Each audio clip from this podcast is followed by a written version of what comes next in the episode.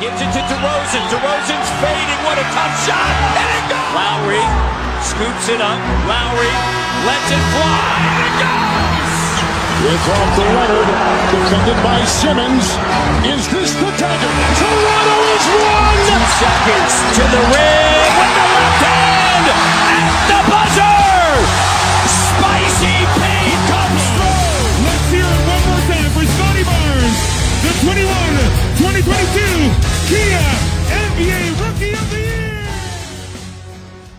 吹响北境的集结号，一同守护北境的荣耀。欢迎来到北境之王猛龙球迷电台，我是台长杰克。我是副台长保罗。We the North is our battle cry, and this, this is our shield. Hello，各位龙迷们，大家好。呃，我们今天我和保罗要一起来聊一聊刚刚啊、结束的这个选秀大会啊、主要是来讲一讲我们猛龙在次轮第三十三位选到的这个来自亚利桑那大学的喀麦隆籍中锋克里斯蒂安克洛克啊，那啊也我们在节目最后我们会也会讲一讲这个刚刚有消息说已经被猛龙签下来要一起打夏季联赛的这个小罗恩哈伯，也是这个呃罗恩哈伯的这个儿子。最后我们也来简单的讲一讲这个人。好的，那保罗，呃，关于我们猛龙选的次轮的第三十三位的这个这个年轻人，你怎么看？很对这个咱们管理层的胃口，啊一看嗯就是我们的菜，是吧？呃，其实我觉得之前也传过，猛龙试训了，这今年选秀试训了大概七十多个人吧，嗯，对，七十五网撒。的非常广。嗯对，七呃对，反正是七十多个人，啊、网撒的也特别广，呃，然后当然这个名字确实是一个，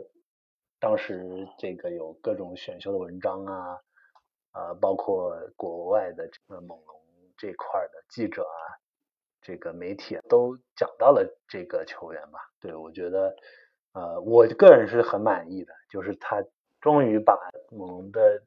这个阵容的其中的一个弱项吧，内线的护框这个身材这块儿给补上了，嗯。就是他是一个非常值得发展的角色球员，所以我觉得很很欣慰。然后呃，说到他呢，我觉得大家应该呃也这两天也可能龙迷们也会去搜一些资料啊，去看看嗯他的这个介绍啊、视频是怎么样的。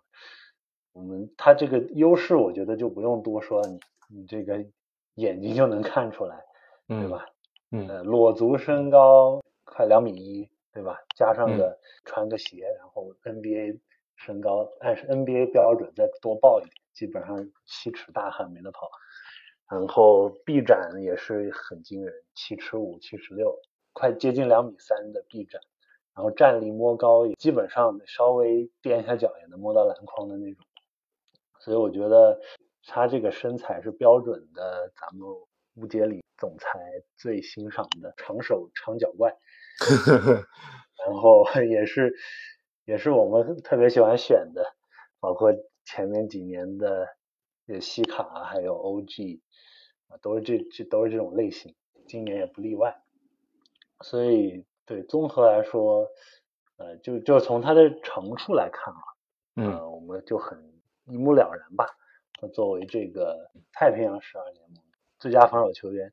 所以防守能力，我觉得是他以后立足 NBA 的基本盘吧。对对是，嗯对，他这就最鲜明的特点就是这块儿的，呃，场均呃两点八个帽儿，我这个很亮眼。呃，他这个护框能力，我觉得在 NBA 也会有很好的，那他的靠的这手，呃，特长也能在 NBA 有很好的发展。嗯啊、然后我觉得还有一个，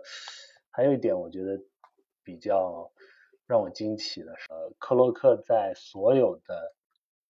新秀的这个体测的那个数据里，所有的身体素质的数据都排前五，呃，嗯。包括这个刚才说的站立、摸高啊、身高、臂展这种静态的静态的天赋，还有他动态的这个数据，什么折返跑，还有多少多少米冲刺，包括弹跳，他在整整个这一系列呃体测的数据中都排到所有参加这个体测新秀的前五，所以这个就很吓人。身材又高大，然后同时他又有移动速度和这个爆发力，所以他的这个综合身体素质在这个届新秀里能排到前三，我觉得是没有问题的。所以他这个身材，我们我们就说 NBA 选秀嘛，就是你看有有的东西你是没法改的，身材、身高还有这个身体素质，这些都是。先天性的优势没得选的，所以呃，我觉得就是猛龙一向就是这个思路，呃，就是投篮什么的你是可以练出来的，对，但是你要选一要选个好底子的，能啊，就是把这个防守的基本盘给托住，然后我们我们看到之前的这些呃培养的人对吧，西卡啊、OG 他们的进攻。能力都是一步一步给挖掘出来的，嗯，所以总体来说，他的强项就是大家都一目了然的啊。当然，他的弱点呢，大家也会看出来，它的进攻端的手进攻呃这个手段还是比较单一，就像呃很多 NBA 的吃饼型球员一样，可能更多的还是呃作为空接的终结者啊，或者是。这个篮下的二次进攻的机会，嗯，利用这些机会，当然，呃，并不是说靠这些不能吃饭。我们看很多这个 NBA 球员，卡卡佩拉、丙皇，或者是包括很多戈贝尔啊、罗威啊这些，他们都是啊进攻上也是手段就主要集中在这些，呃，所以我觉得就算呃。他的进攻方面有这样一些限限制吧，也不妨碍他在联盟的这个生存。呃，而且除此之外，我觉得他的投篮和他的进攻还是有很大开发空间的。我觉得其中一个很重要的数据就是他在大学的最后一年，他的罚篮的命中率有了很显著的提高，之前应该都是百分之五六十这样。呃，然后他。到了大学最后一年的时候，罚篮命中率提高到百分之七十三。对这个，我前两天看纳斯的采访，他也说到，就是呃，如果你在罚篮这方面，就是你有提高的、有进步的这个趋势的话，那说明你的投篮这块是可以练出来的。所以我觉得，呃。还是这方面也是他还是很也是很有潜力的。我就想到咱们这个呃猛龙的一九年冠军成员这个伊巴卡，对吧？他年轻的时候就是个呃跳跳男，然后防守呃一防一呃多多连续多年的一防成员，就是靠身体素质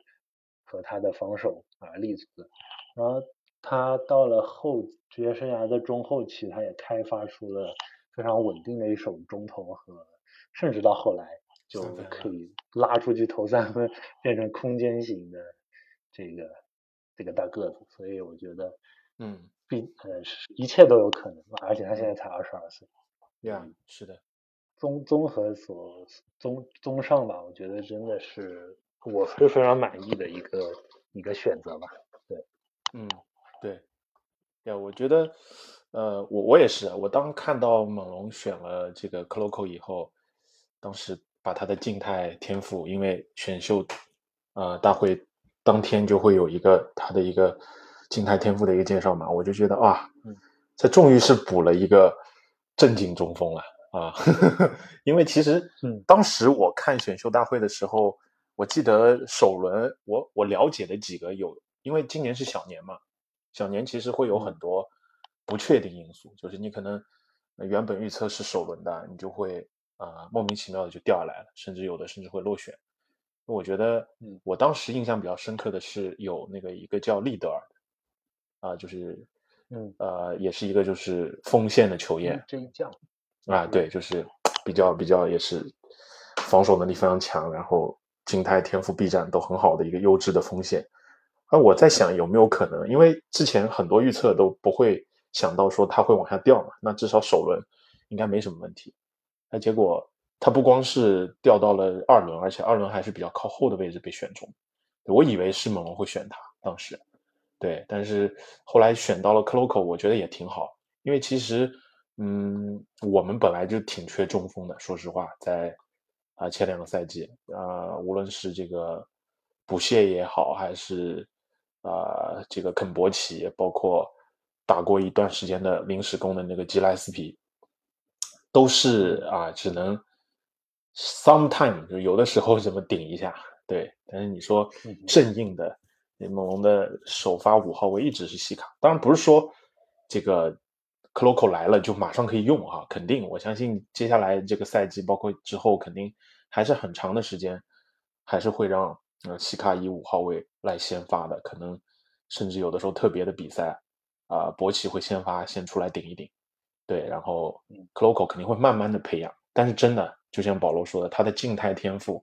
是挺让人垂涎的，因为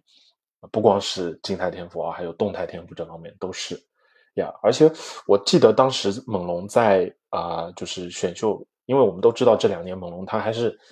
特别喜欢选这个，就是囤积他的这个锋线嘛。其实，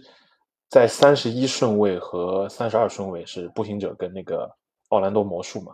其实那两个也是猛龙想要签的之一啊。后面媒体有报道。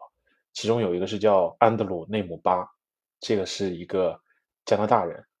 对，他是三十一号就被步行者拿走了。还有一个叫做呃 Caleb 豪斯，对，这个也是就是被三十二位的奥兰多拿走了。所以其实猛龙加拿大人吗？哎，对，也是加拿大人。所以猛龙就是，嗯，就是这个两个人错过以后，他毅然决然的就选了这个克洛克。对，所以其实。嗯，猛龙应该在他的心里面有有很确定的那么笃定的一个 list 在那，就很有目很有目的性，就是这个不行就这个，这个不行就这个，呀，所以我觉得嗯不错，还是非常满意的这个这个三十三，因为我们毕竟今年就这么一个顺位，对吧？而且今年的嗯本身优质的中锋就不多啊，我觉得 挺不错的，这就是能选到这样一个，对。我其实，在呃选秀结束以后，我就其实也，就是做了很多 c l o c o 这方面的了解啊。我当天就是在虎扑上面发发了一篇关于 c l o c o 的文章，节目里就不详细展开了。我们主要会围绕着这个猛龙这个适配性上面可能做一些介绍吧。我在文章里面其实写了很多关于 c l o c o 从成长到大学这些具体的一些故事。对，其实 c l o c o 是我总结它有两个特别好的两点，一个呢就是，这它就像一块海绵一样，它让我想到那个《灌篮高手》里樱木花道的那种感觉。就其实他，因为他先是踢足球嘛，所以他，嗯，到很大的时候，就是才开始十二岁以后才开始接触篮球的，十七岁的时候，呃，才全身心的投入到篮球的这个训练当中。所以他他其实到现在只有五年的一个球龄。但是你看他进步极其迅速，包括他大三赛季的一个飞跃，要不是因为大三赛季在这个汤姆劳埃德教练的帮助之下，他能够有一个蜕变，他可能连这个入选 NBA 的机会都没有。所以你看他他的数据几乎是在最后一年翻了一番，对，包括刚才保罗列举到的他所得到的这些荣荣誉，就我会看到这个孩子他是一个。进步特别快的，就是很有学习能力的一个人，所以这就是我觉得他特别适合猛龙的地方。因为猛龙是一个培养球员一个基地嘛。我们说就是，我们看九零五培养出来多少人，不光是培养球员，连教练都都能培养出来，对吧？就是我们激励格的球队里面，包括猛龙自己本身，就是在呃母队当中，就是一直在内部挖潜，因为我们多伦多是一个小球市。很难在自由市场上面招到很就是很大的大牌，对，所以我们大部分都是通过内部挖潜出来的。所以我觉得在猛龙这样的一个文化下面，那他一定呃，如如果他有那么强的学习能力，他肯定就能慢慢的成长起来。对，另外一个我觉得还有他的一个精神，就是这个孩子特别努力，就从不放弃的这个劲头。就是非洲的孩子嘛，非洲的孩子苦出身了，对吧？所以他，嗯，我记得高中的教练在那个塞拉峡谷高中的时候，高中教练是跟他说，就是就说他是，嗯，只如果他想做一件事情，他做不到，做不好，他就一直会努力到做到为止。对，就是这是一个跟自己较劲的人，他有这样的一种不服输的心态在里面。所以我觉得，嗯，这个也会让，嗯。就是他之后的发展吧，就是这种气质吧，也很贴切猛龙这支球队，也会让他在呃这联盟立足上面慢慢的能够站稳脚跟。对，那包括就说到说他对猛龙的一个适配性来讲啊，刚刚保罗其实已经讲了不少了啊，我觉得嗯，首先就是嗯是一个相当于块拼图了，就在我们的球队构架上面弥补弥补了一个缺憾。因为我们没有七尺以上的常人克洛克身高是两米一三，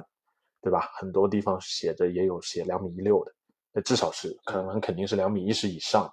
就是是个高个子。然后这样的话呢，如果能够啊慢慢的培养啊，主要是他现在力量还不是很好，就是增肌需要，可能等到体格再强硬一点，再强壮一点，那遇到一些有顶级中锋的，比方说像这个呃岳老师。对吧？或者恩比德，那我们在东部肯定会跟七六人经常啊相遇。对，所以你防恩比德，在高度上面你就不吃亏了，对吧？当然，我们一直对恩比德是有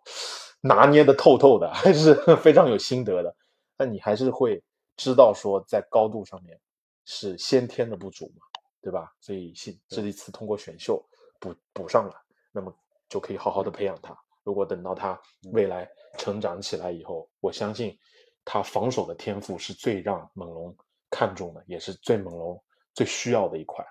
对，然后你说到这个进攻上面吧，我觉得就像保罗说的那样，他就是一块璞玉，真的，他现在还未经雕琢。当然，虽然我们说他是一个大龄新秀啊，讲起来应该二十二岁了，那因为他学篮球学的晚，我们都知道非洲的这些球员。对吧？刚包括你刚才说到的伊巴卡，他其实也是非洲裔的，啊，无论是奥拉朱旺也好，对吧？这个恩比德也好，这个呃西卡也好，还是伊巴卡也好，包括字母，他都是非洲裔的。虽然他是西大国籍，他也但他也是非洲裔的孩子。就是这些人，他可能接触篮球并没有那么早，对吧？不，这个嗯，恩比德也是，包括奥拉朱旺，他也是踢足球出身的，然后嗯。迅速的就黑人就有这样，非洲人啊，就是这个运动天赋啊，他他骨血里面流的透露出来的这种对这种运动啊细胞的那种展现，其实是淋漓尽致的。所以我是很期待他在啊进攻端的一个巨大的一个提升的。对，呃，所以目前来讲，我觉得他如果能到卡佩拉的高度，其实就很很好了。就是如果能够。内线的终结力啊，就是这个吃饼的能力，就是嗯，包括如果能有一些勾手啊，或者一些稍微啊脚步啊有一点这样的动作的话，其实就很不错了。卡佩拉其实在后期火箭当中也是慢慢的，他的脚步、他的勾手会稳很多。对，但是你会发现 o c o 真的，我觉得从天赋上面来讲，就是说从从。可以雕琢的这个雕琢度上面来讲 o c o 是比卡佩拉好的，因为他先天的手感实际上是是是相对来讲比较柔和的，你能看出来。我找了很多他大学里的一些啊这个视频来看，就是你会发现他还是有一定中投能力的啊，所以就是嗯，就像你说的啊，如果。他发展的像伊巴卡那样，那简直了！我觉得就是大大的一个啊，刮中了，就是。但因为他比伊巴伊巴卡要高得多啊，他移动能力一点都不差，对吧？静态天赋也好，动态天天赋也好，这些新秀当中全部前五啊，这个就是很恐怖的一件事情。如果说他能够发展到这样的一个程度的话，啊，有一定的半截篮，就是说，比方说在这个发球弧圈顶的位置，有一定的终结能力，那他。一旦他打起挡拆来，这个就杀伤力挺大了。因为猛龙是一支锋线具有很强持球能力的球队，不管是现在的头牌西卡也好，包括巴恩斯、欧基，这些都是有持球进攻能力的。所以我们本身就是在打挡拆的时候，在发起点上面我们就比别人高一块了。如果我们终结点会会有一个更好的，因为你现在发起挡拆，你补卸更多的是往外弹，对吧？弹出来扔三分，对，然后这个肯博奇呢，就是你打完挡拆以后，可能在啊这个合理冲上去小禁区附近这个地方，呃，可能会有呃甜点位的这样的一个一个抛投，对，那你剩下的老杨在慢慢的年龄在慢慢的长大，现在更多的是一个策应的一个角色，然后包括就是说可能就是终结能力上面，呃，身体条件上面不如他巅峰期那么好，所以其实我们很缺这样的人。阿丘瓦毕竟身高也有限，对吧？而且现在更多的也是啊、这个空间型的一个球员呀，所以我是比较期待 Cloco 将来的这种进攻端的一个一个终结能力的一个提升的吧，呀，所以嗯嗯，不管怎么讲，我觉得这个签位还是很让人满意的啊。捡漏大师，对对对，因为因为其实，嗯，猛龙一直以来，就是说选秀眼光，我们是非常钦佩的嘛。他找到的一些人，尤其是，呃，当然去年是高顺伟了，对吧？之前前前段时间前几年的时候，都是相对来讲首轮末或者二轮初这个样子，其实他都能相中当届新秀里面，即便最后不是说顶尖的球星，但往往就是是能够成为一个合理的呃，就是称职的一个轮换，一个优质的角色，对吧？我觉得是非常不错的，而且尤其是啊，他又是非洲裔的，跟西卡是老乡，对吧？都是杜阿拉的，然后也跟猛龙很早就已经联系上了，所以我觉得包括乌杰里，对吧？我们的总裁、副主席乌杰里 都是也也是非洲裔的，所以我觉得他们本身有有这种，就是说国籍上面的一个一个亲和感。对我觉得这也帮助他能够帮助到他在这座城市的成长，包括多伦多本来就是一个多元化的地方，那么多族裔都在这这个城市当中，所以我觉得从生活上面来讲，他也不会觉得啊不适应，慢慢的就调整起来，再加上纳纳斯的这个团队，而且纳斯对他的评价也是非常好的，就觉得啊、会慢慢的雕琢他。如果真的当他能够打出纳斯想象当中可以打出的水平的时候，那对猛龙真的是一个很大很大的提升。对，所以我们再一次感谢乌杰里的这个管理层哈，包括他在非洲的这一套啊、球探体系啊，啊能够 把所有的非洲小妖都能够过一遍，选来了这么这么优质的一个内线，对，啊，所以也期待他在夏季联赛当中的一个表现吧，看看之嗯。后能不能够渐渐的打出来。对，好，嗯。那 Cloco 我们就先聊到这里，我们就接下来可以聊一聊这个小罗恩哈勃，是这个 NBA 名宿啊，这真的是名宿了，五冠，他老爹。星二代 星二代。星二代，罗恩哈勃二世是罗恩哈勃的儿子，对，然后他爸爸是公牛的名宿，也是湖人的名宿啊，跟着乔丹拿过三枚戒指，跟着科比和奥尼尔拿过两枚戒指，啊，所以是，嗯，保罗对他了解吗？就跟猛龙是签了个双向合同，对吧？就是这个叫 two way two way contract，就是可能以后就是像去年的这个尚帕尼，还有那个谁，呃，大呃大卫约翰逊，对吧？去年是签了嗯这。两个双向合同，所以呃很有可能，如果他能打过下联，能撑过撑到这个最后的这个名单里的话，他可能下赛季更多的会是在呃季联赛和偶尔会被和被这个猛龙上吊舰队 这个上吊，嗯。在这个来回的这个过程当中去呃锻炼吧，对，嗯。呃，我觉得像刚才杰哥说的，这个声势显赫，这个星嗯。二代，这个我觉得从这个家庭熏陶的层面上来讲，呃，这就是个有冠军基因的，或者是嗯。有赢球基因的这个小伙子。嗯呃，这个我们也看了有不少星二代，这个今年的皮蓬的儿子是吧？对呃，被湖人给收了。还有还有个谁来着？奥尼尔的儿子这个啊，对，也是的，对，湖人收嗯俩星二代，嗯然后包括我们看到最近几年的这个，包括今年大放异彩的佩顿，对，小佩顿，佩顿，嗯这个在这个呃勇士的夺冠的这个对赛季中发挥了特别重要的作用。对，所以不管怎样，我觉得这这个当然新二代从另一方面也可能会给球员一定的压力。当然，我觉得从他的履历上来看啊，这个呃，他大学是在这个叫罗格斯大学，嗯呃，对这个大这个学校，我今年也是第一次才怎么听说过，原因就是他其实今年是时隔二十年第一次打入到重返 NCAA 的这个全国、全国锦标赛，对，呃，然后呢，这个这个小哈勃哈小哈勃就是他们队的大腿，对，这个外国网友上都就都说，哎呀，你们选到个大腿，他很厉害的，嗯。就是是，反正也是也是有这个说，哎，你们又捡到一个大便宜什么这样的嗯说法。对，啊、当然他呃也是个大龄新秀了，今年也嗯二十二了，然后嗯。也是呃大学四年都打完了，所以对，其实这种情况大家也知道，在选秀里会比较占劣势，就嗯。是呃如果你年纪比较大，就是好像从潜力这方面来讲，有可能呃不会不会有很多球队会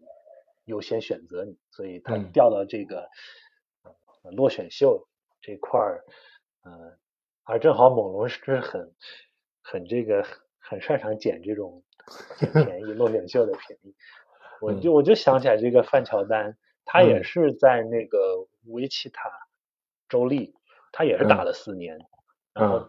他在大学里的履历也很风风光，嗯。呃，就是他率队打进了 NCAA 的四强，就是嗯，而且打出了不败战绩，就是整嗯。个全国最最牛战绩是也是嗯。他在这个维奇塔打出来的。嗯当然他后面因为这个年龄啊，还有他身材的原因落选，所以我我就看到这个哈佛的，他也是带着这个罗格斯大学，嗯。呃，他大四大四就最后一年，场均得到十五点八分、五点九板、一点九助攻，嗯。投篮命中率四十四点二，关键三分命中率很不错，三十九点八，就嗯。基本上是个百分之四十的呃三分命中率，已经是很不错的这个外线射手的这个数据了。嗯所以他也是呃这个 carry 着这个这个学校他们的这个大学第一次打进 NCAA，嗯。呃，然后呢，他这个球风呢，我的第一感觉啊，他打嗯。球特别像皮尔斯，是我看哈的时候第一感觉，对嗯。他他不是那种很快、速度很快的这个嗯。球员，他身高一九八啊，是个嗯。应该是打锋位摇摆，像这种更偏向于可能打小前小前锋这种这种位置吧。嗯。身高一九八，然后是个是个重型锋线，好像嗯。体重大概有两百四十磅左右，所以他他这个球风就很多时候就是坐着往里碾，然后用身体这个优势呃吨位优势强突呃这样然后得分，而且他的得分手段也在进攻端手段也挺丰富的，可以嗯。突破啊，可以这个呃自己制造投篮机会，可以远投，然后也可以低位单打这样的，对啊、然后在防守的方面，呃也有很大的潜力。其中一个很重要的数据就是我们看到他有着七尺臂展，身嗯。高一九八，臂展二一三，嗯。然后特别好玩，他这个国外国的选秀网站给的模板是 霍顿塔克同志，啊是吗？对，呃，国外网站模板给的是霍顿塔克，因为霍霍顿塔克也是这种身材，就嗯是比较把呃手特别长，然后也是打的这个差不多的位置，嗯呃，当然我觉得好像嗯看上去就就不太像，